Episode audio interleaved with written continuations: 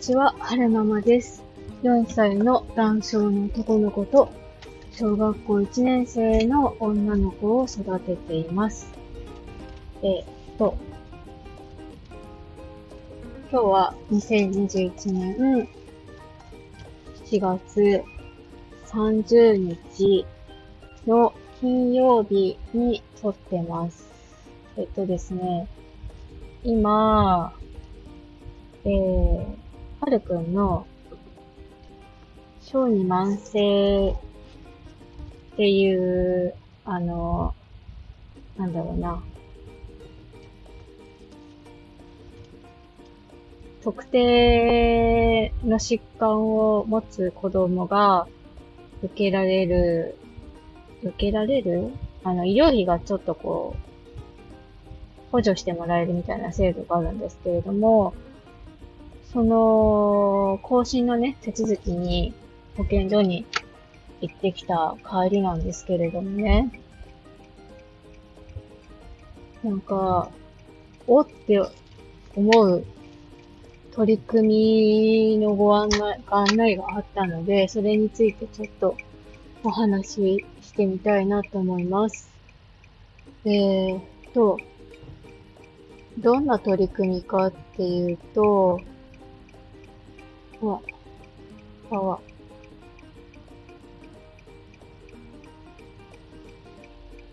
いけるかなすいません。よいしょ。そう、どんな取り組みかっていうと、秋田市でね、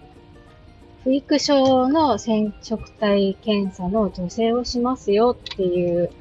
案内がね、貼られてたんですよね。で、わあ、これ何これ素敵と思って、えー、見てきたんですけれども、うんと、私ね、2回流産をしてるんですよ。2回とも、渓流流産って言って、えー、心拍が確認された後に、お腹の中で赤ちゃんが亡くなっちゃうってことを経験したんですよね。で、結構ね、私の周りにも、流産しちゃってる人がいて、で、これって結構、なんだろうな、神経質な話題だから、あんまりみんな口に出して言わないけれども、私の周りにこれだけいるんだから、全国的に見たら、結構な方がね、流産されてる経験があるんじゃないのかなって思うんですよね。で、その流産した時に思ったんですけれども、あの、行政側はね、あの、子供を産んでほしいから、あな、なんだろうな、えー、結婚してほしい、みたいな感じで、えー、県の方でもね、その、マッチングのイベントとかやってんのかな？なんか、まあそういうところに力を入れたりしてるみたいなんですけれども、なんか、子供がね、欲しいって思ってる人が、いざそういう時期に来た時に、授かれないっていう方が結構いるのでね、えー、そういったところにも力を入れてほしいなって、その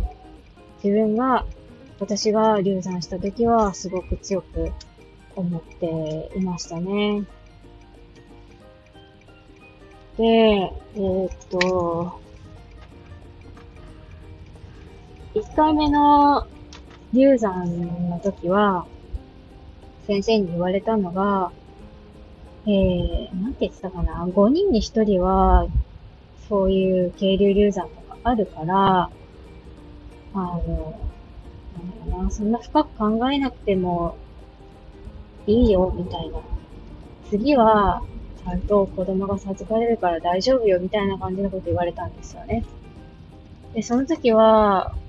私もそんな知識がなかったから、あ、そうなのかって5人に1人はいるんだ、じゃあ次は授かれるんだなって思ってたんですけれども、次にね、その妊娠が次、その次にお腹に子供が来てくれた時も、えー、同じような周数でね、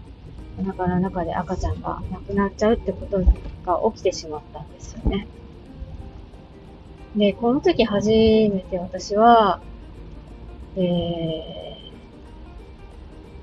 ー、2回もね、同じような周数でお腹の中で赤ちゃんが亡くなってしまうっていうのは、これは普通じゃない、異常だって思ったんですよね。だから、その、亡くなった原因をね、なんでそうなってしまったのか、ちゃんと調べてほしいって思ったんですよね。で、よく言われるのが、まあ、その、お腹の中で亡くなっちゃって育てない子は、まあ、大体は、えー、染色体異常とかで、えー、育てない、育、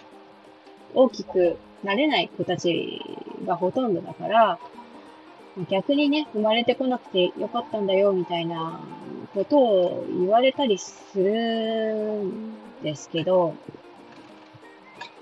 あの、なんだろうね。何が原因でお腹の中で亡くなってしまったかっていうのは、ほんとね、いろんなケースがあると思うんですよ。お母さんにもしかしたら、お母さんのお腹の中に何かあるのかもしれないし、お父さんが持ってる遺伝子に何かあるのかもしれないし、まあ、本当に赤ちゃん自体が染色体異常になったとかも、なっちゃったのかもしれないし、そこはね、もう想像の域でしかなくて、ちゃんとね、これは調べて検証しないとわからないでしょってすごく強く思ったんですよね。で、2回目の流産の時に、先生がね、あの、赤ちゃんとか、その出した胎盤とか、あの、検査に出してもらえませんか原因が、こう、はっきり、どう、何が原因なのか知りたいので、あの、検査に出してもらえませんかってお願いしたんですけれども、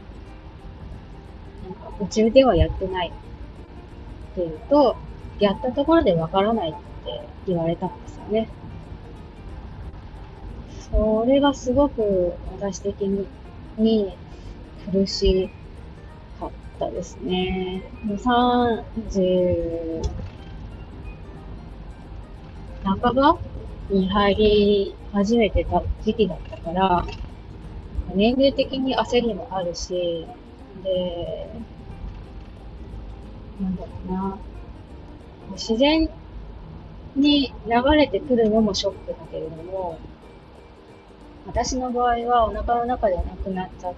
て、えー、自然に出てこなかったから、麻酔、麻酔っていうか、水、眠らせる薬って言ってたんですけど、まあ、お薬使って眠らせて、えー、まあ、手術みたいな感じで出したんですよね。精神的にも苦しいし、体的にもダメージ受けるし、二度とこんな経験したくないし、周りにもこういう経験してほしくないから、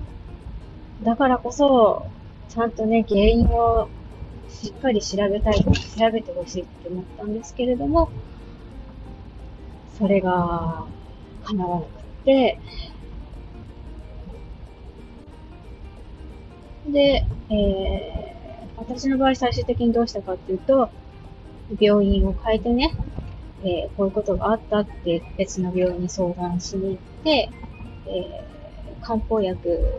でね、治療っていうのかな。何を飲んでたかはちょっとお家に帰ってノートをひっくり返してみないとわからないんですけれども、まあ漢方を飲みながら、えー、無事に赤ちゃんがお腹に来てくれたときは、漢方とあとなんか他の薬を飲んだような気がするんですよね。うん、心臓が止まってしまわないように大事に大事になりながら、お姉ちゃんの時は過ごしてましたね。で、何が言いたいかっていうと、その、出産とか妊娠に関わることっ、すごくなんか、グレーゾーンで、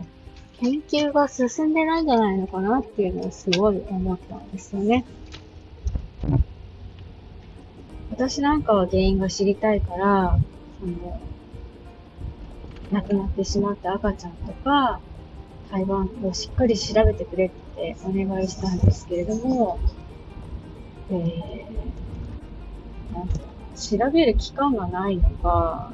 それともそこの病院がそういう手がなかったのかわからないんですけれども、まあ、事実、調べないで処置しちゃってるわけですよね。だからそういう方たちがたくさんいるんじゃないのかなと思って、そういうなんだろうな、不幸にも流産してしまった方たちのを、ちゃんとちゃんと調べてデータを取っていくと、何が原因でそうなってしまったのかっていうのが、えー、明らかになってくるんじゃないのかなって思って、それでね、その、何が原因で流産してしまってるのかっていうのが、分かれば、対処法も分かってくると思うし、研究も進んでくると思うし、もうちょっとね、なんだろう、出産数っていうのかな。まあ、その対処法とか治療法とかが分かればね、上がってくるんじゃないのかななんて勝手に思ってしまったんですよね。で、そう、最初の話に戻すと、えー、秋田市でね、あの、不育症の、えー、染色体検査に助成をしますよっていうお知らせがあったんですよ。で今年に入ってから始まったあのものなんですって。で、うん、どこでやってる、どこの機関がやってくれるのかちょっと調べてないのでわかんないんですけれども、あの、なんて言ったらいいのかな。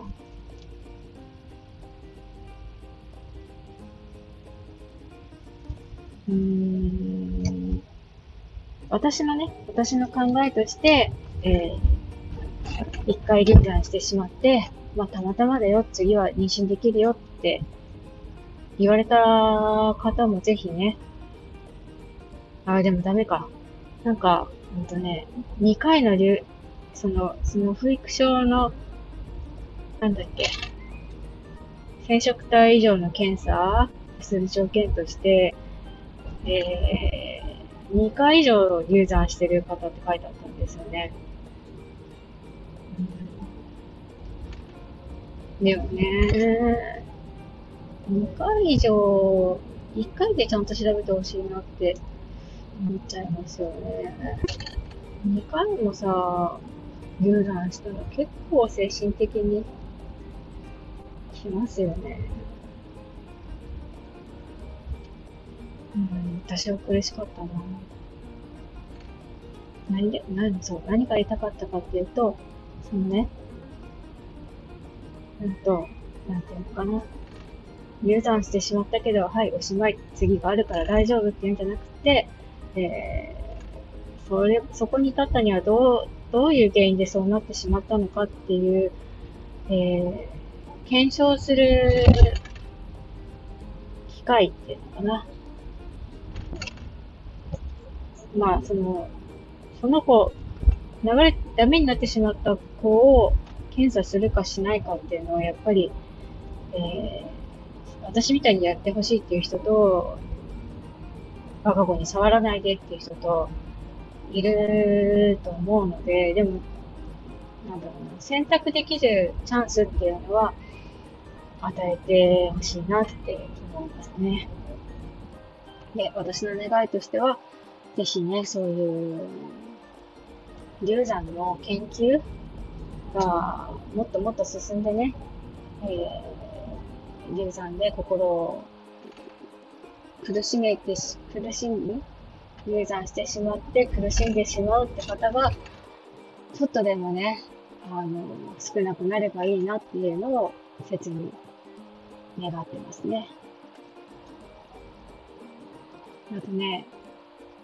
旦那さんにはね、ぜひ奥さんにすごく寄り添ってほしいですね。うん。なんか、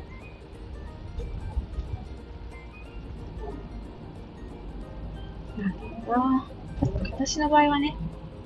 私の場合はなんですけれども、こう、私ばっかり苦しんでるっていうふうに思ってしまってたので、産んであげられなくてごめんねとか、私になんか原因があったんじゃないかとか、すごくね、いろいろ考えてしまって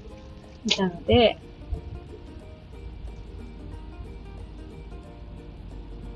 なんかそういう奥さんのね、苦しい気持ちにも、ぜひ旦那さんには寄り添ってもらいたいなって思いましたね。なんか、ぐだぐだだけど、まあ何が言いたかったかっていうと、えー、秋田市で不育症の染色体異常の、え？不育症の染色体異常検査の助成金が、助成金サービスが始まってましたよってことが、えー、伝えたかったので、えー、撮ってみました。最後までお聴きくださいまして、ありがとうございました。それでは、また。